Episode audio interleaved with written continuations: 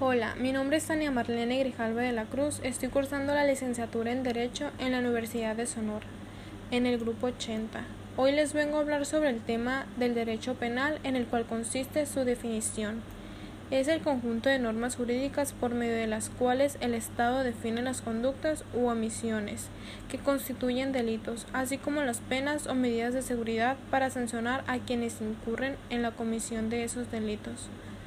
Las características del derecho penal son los derechos humanos, el respeto al debido proceso, la legalidad del derecho, la igualdad ante la ley, la proporcionalidad del castigo.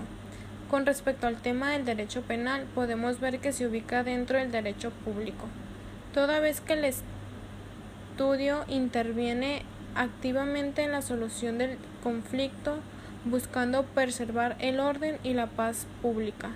Asimismo, se define también al derecho penal como el conjunto de normas jurídicas.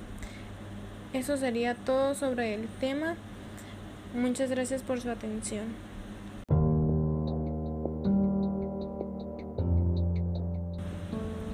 Hola, mi nombre es Tania Marlene Grijalva de la Cruz. Estoy cursando la licenciatura en Derecho en la Universidad de Sonora, en el grupo 80. Hoy les vengo a hablar sobre el tema de derecho penal, en el cual consiste su definición.